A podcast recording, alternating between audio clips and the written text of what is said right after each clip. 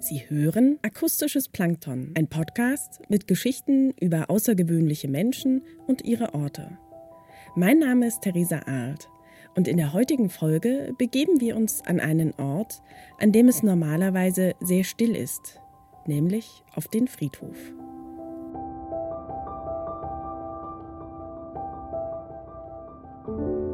Den Friedhof bin ich eben zu vielen künstlerischen Persönlichkeiten gekommen, die in der Musik eine wichtige Rolle in Dresden gespielt haben, vor allen Dingen 18. und 19. Jahrhundert. Ja, und daraus äh, hat sich dann herauskristallisiert, dass ich mir die Gräber angeguckt habe und mich informiert habe, wer dort liegt und was diese Künstler oder Kunstmäzene waren ja mit dabei, großartige, was diese gemacht haben und hinterlassen.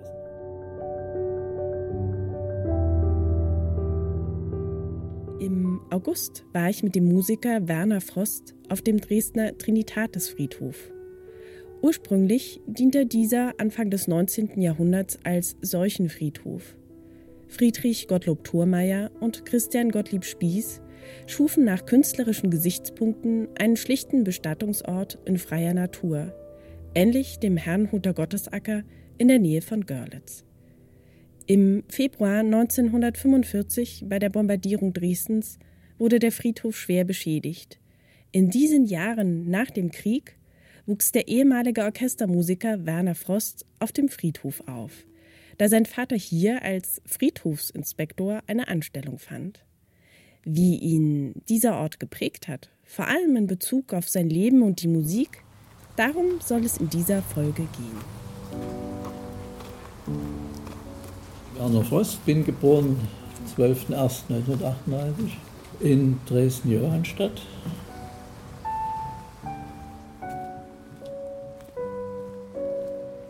von 49 bis 63 hier gewohnt. Mein Vater war Friedhofsinspektor, früher Obergärtner und Gärtner hier. Und dadurch habe ich natürlich den ganzen Friedhof kennengelernt. Ich weiß vom Erzählen her, dass 30 Bombendurchschlag auf dem Friedhof waren. Das war vieles eben kaputt durch den Krieg. Und dann mühselig alles wieder aufgebaut wurde.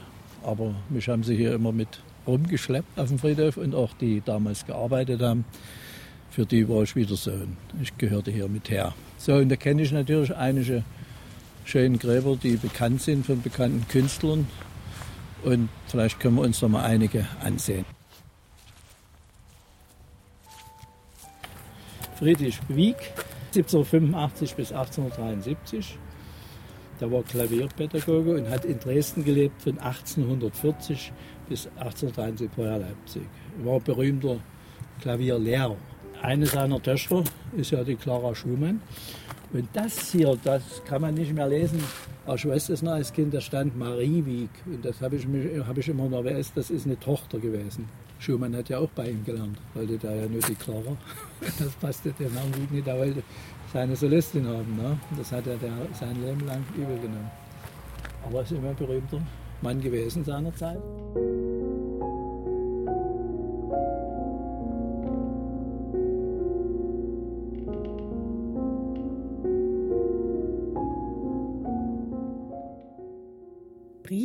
von Clara Wieck an Robert Schumann.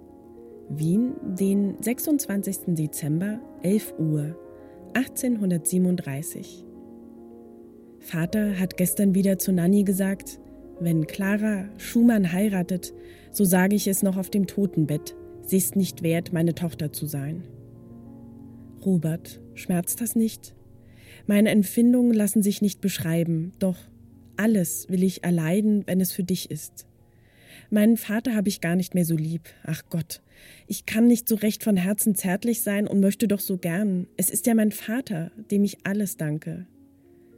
Auf deine Frage, ob ich mich durch Vater wieder einschüchtern lassen werde, die Antwort Nein, nie.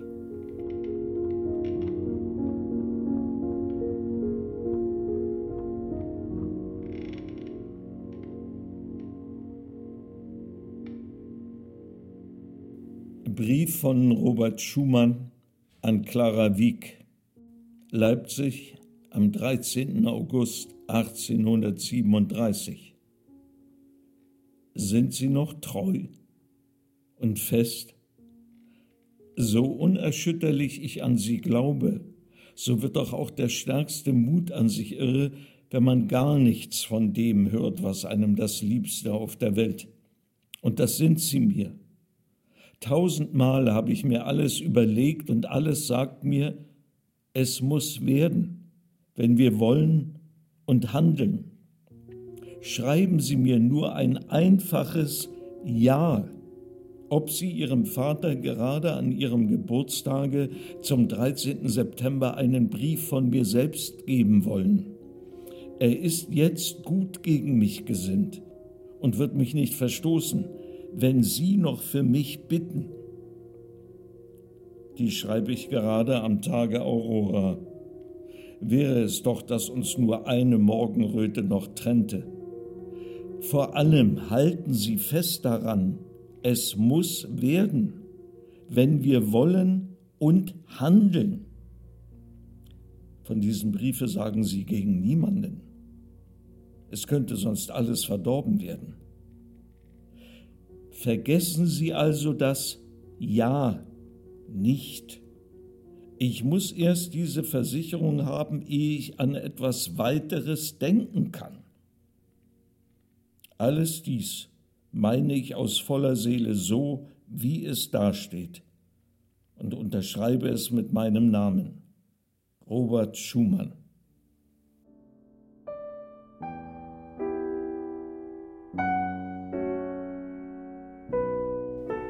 Wichtiger Schwerpunkt bei mir war eben der Angriff auf Dresden, 13. Februar, wo wir also total ausgebombt waren. Und dann meine Eltern mit mir nach Öderon gingen, da hatten wir Verwandte aber vielleicht ein halbes Jahr und dann sind wir wieder nach Dresden, haben in einem Zimmer vier Personen gewohnt. Und mein Vater hat wieder mit Arbeit angefangen auf dem Trinitatisfriedhof.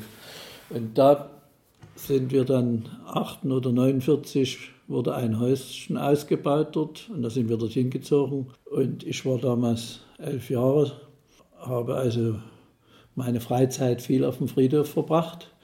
Und mein Vater hat mir auch viel erklärt mit Gräbern, wer dort liegt und was. Das ist der Bernhardsche Buchhandel. Er war ein wichtiger Förderer von Ludwig Richter. Durch den ist er eigentlich in die Ausbildung gekommen, der Ludwig Richter. Der hat ihn sehr auch familiär betreut, bisschen. Wir waren gut befreundet, die Eltern mit ihm. Das ist auch ein wichtiger Mann, hat gelebt von 1802 bis 1862. Und ähm, in der Richtung wichtig, weil er den Ludwig Richter gefordert hat.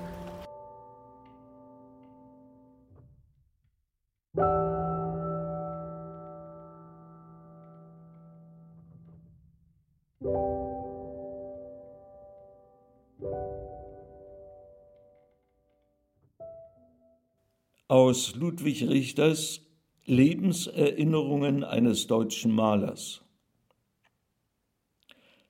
Es trat jetzt eines jener anfangs völlig unscheinbaren, aber in seinen Folgen entscheidenden Ereignisse ein, in welchem ich eine göttliche Führung erkennen muss. Denn für mein ganzes späteres Leben und dessen künstlerische Entwicklung war es von entschiedener Bedeutung. Ich saß in des Vaters Arbeitszimmer und radierte für ihn an einem jener Prospekte, die mich so wenig erfreuten, weil ich dadurch von eigentlichen Studienarbeiten abgehalten wurde, als der Buchhändler Christoph Arnold mit dem Vater eintrat. Im Vorzimmer sprachen die beiden noch lange miteinander, und als der Vater wieder hereintrat, teilte er mir noch mit, dass Arnold um Erlaubnis gebeten, dass ich einen bestimmten Abend allwöchentlich bei ihm und seiner Familie zubringen möchte. Ich wurde nun in dieser wohlhabenden, aber doch schlicht bürgerlichen Familie bald heimisch. Der Winter von 1822 zu 1823 kam und ging vorüber unter Vollendung des zweiten Bandes der Ansichten von Dresden und seiner Umgebung. So kam denn eines Vormittags der gute Papa Arnold zu uns und fügte dann endlich freundlich hinzu, nun müsse auch für mich etwas getan werden. Ich müsse Gelegenheit bekommen, mich weiter auszubilden. Und da er wisse, wie mein Sehnen auf Rom stehe, so möge ich recht bald mein Bündel schnüren und ihm die Sorge für das Reisegeld überlassen. Ich horchte hoch auf, wurde bleich und rot und drückte ihm im ganzen Gesichte vor Freude strahlend beide Hände. O, wie glückselig, während mir die Tränen über die Backen liefen.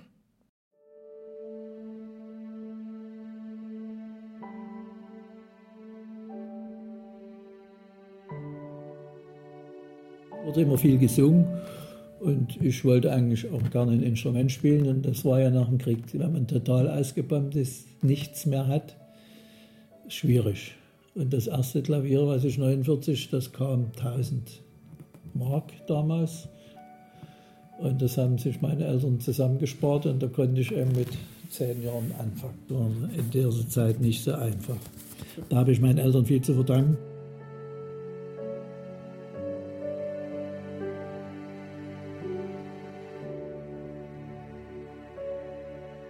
Meine Mutter und meine Schwester, mein Vater war ja im Krieg, wie man so damals sagte, der war noch nicht da. Wir sind nur durch eine schmale Türe nach dem Angriff rausgekommen. Die hatten nur ihre Handtaschen in der Hand, ging kein Koffer. So, und da hattest du nichts. Und da wurde eben dann, wie gesagt, viel gesungen. Und Musik hat mich schon immer interessiert, auch als Kind. Ich habe auch gern dazu getanzt, wenn da was kam und so. Da haben die sich immer amüsiert über mich, wenn ich so mit fünf, sechs Jahren oder sieben Jahren auch dann nach, nach dem Angriff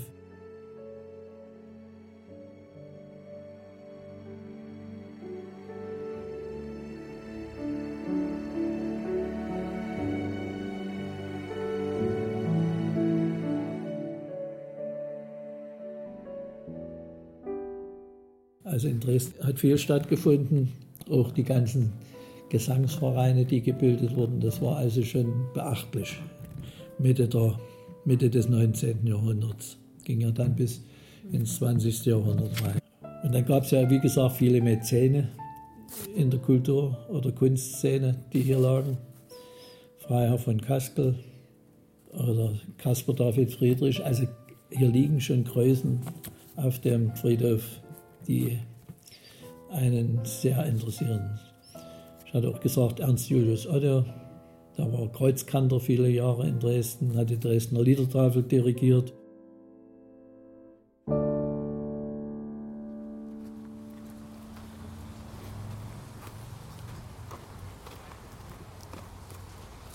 Zehn oder 20 Leute waren das, Frauen und Männer. Die haben ja, wenn die zum Beispiel Beerdigung hatten, und es war Winter, da haben die den Tag vorher Briketts auf die Stelle gelegt und geheizt, damit die ausschachten konnten, weil den halben Meter, früher hatten wir andere Winter, weiß ich noch. Da war ja manchmal die Elbe zugefroren. Und da haben die also ähm, einen Tag vorher geheizt, nachts, damit die früh das Eis, das Grab schachten konnten. Also es war körperlich schwere Arbeit und war, hier waren etliche Frauen.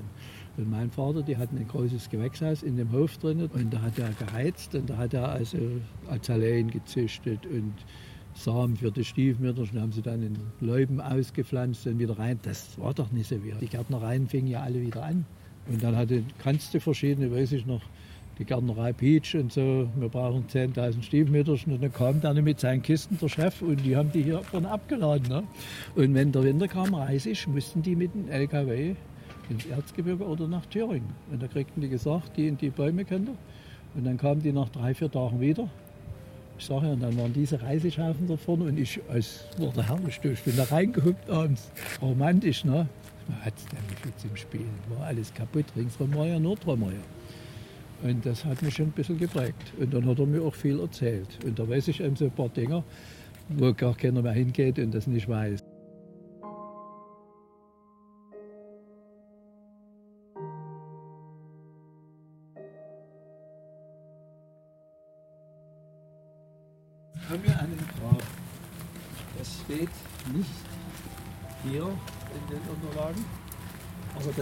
Vater, das hat mich immer beeindruckt. Er hat ja gesagt, dort liegt ein Musiker Der ist in der Straßenbahn erstochen worden oder umgebracht worden. Und das stimmt. Eine Liebhaberin hat den in der Bahn erschossen, wenn er abends vom Dienst heimgefahren ist. Gustav Adolf Gunkel, geboren 1866, gestorben 1901.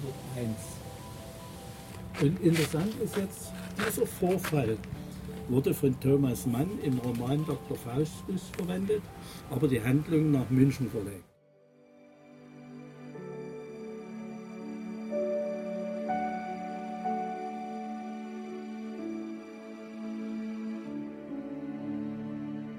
Die Frau Badendieck war das, eine Blumenfrau. Und die war mit einem älteren Herrn liiert, der hieß Janasch. Und als ich so zwölf Jahre oder 13 Jahre, sagte er eines Tages, komm Werner, du gehst mal mit ins Theater. Und ich habe hier eine Karte und da hat er mich mit ins Theater genommen. Dadurch, da wurde Pinocchio, der lustige Hampelmann oder so ähnlich hieß das. Das war für mich der erste Eindruck und das hat mich natürlich sehr interessiert und das, ich bin heute 78, ich kann mich da noch gut erinnern. Und dann hat mich natürlich auch sehr interessiert die Musik. Wir hatten Schulkonzerte und das erste große Konzert, das war so 1950, 51, weiß ich nicht mehr genau, das war in der Operette und da wurden die Instrumente vorgestellt und es war ein Schulkonzert. Das war also nach dem Krieg wahrscheinlich der Anfang dieser Sache und das hat mich natürlich alles in diese Richtung gedrängt und mich bestätigt und interessiert. Und du hast in Dresden hast du begonnen zu studieren, ne? Oder? Ja, es war Posaune und ich hatte aber dann äh, einen Muskelriss in der Lippe, musste umsatteln auf Kontrabass. Und ich war äh, im Rieser Symphonieorchester war ich mehrere Jahre. Also ich habe dadurch zwei Instrumente kennengelernt, Blasinstrument und Streichinstrument und da ich auch Klavierunterricht war Bedingung zur mhm. Hochschule, da, da spiele ich ja heute noch ein bisschen. Und das hat mir natürlich sehr geholfen. Ich habe, muss ich sagen, in Riesa, das ist nur später meine Zeit, sehr viel von Mozart, Beethoven, Brahms, Bruckner, alles dort gespielt, auch Operette, also viel kennengelernt. Und da, wenn man sich da selber noch ein bisschen weiterbildet, da weiß man dann ganz gut Bescheid. Und Dresden ist ja eine Musikstadt. Also es ist einmalig, was hier alles geboten wird, auch heute.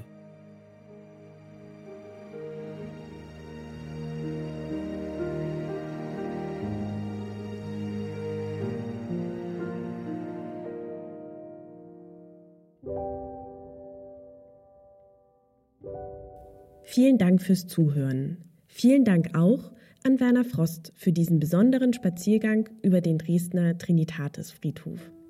Musik im Beitrag, die Titel Train und Waves, stammen aus dem Album Charms von 2016 von dem russischen Komponisten Sergei Chirimisinov.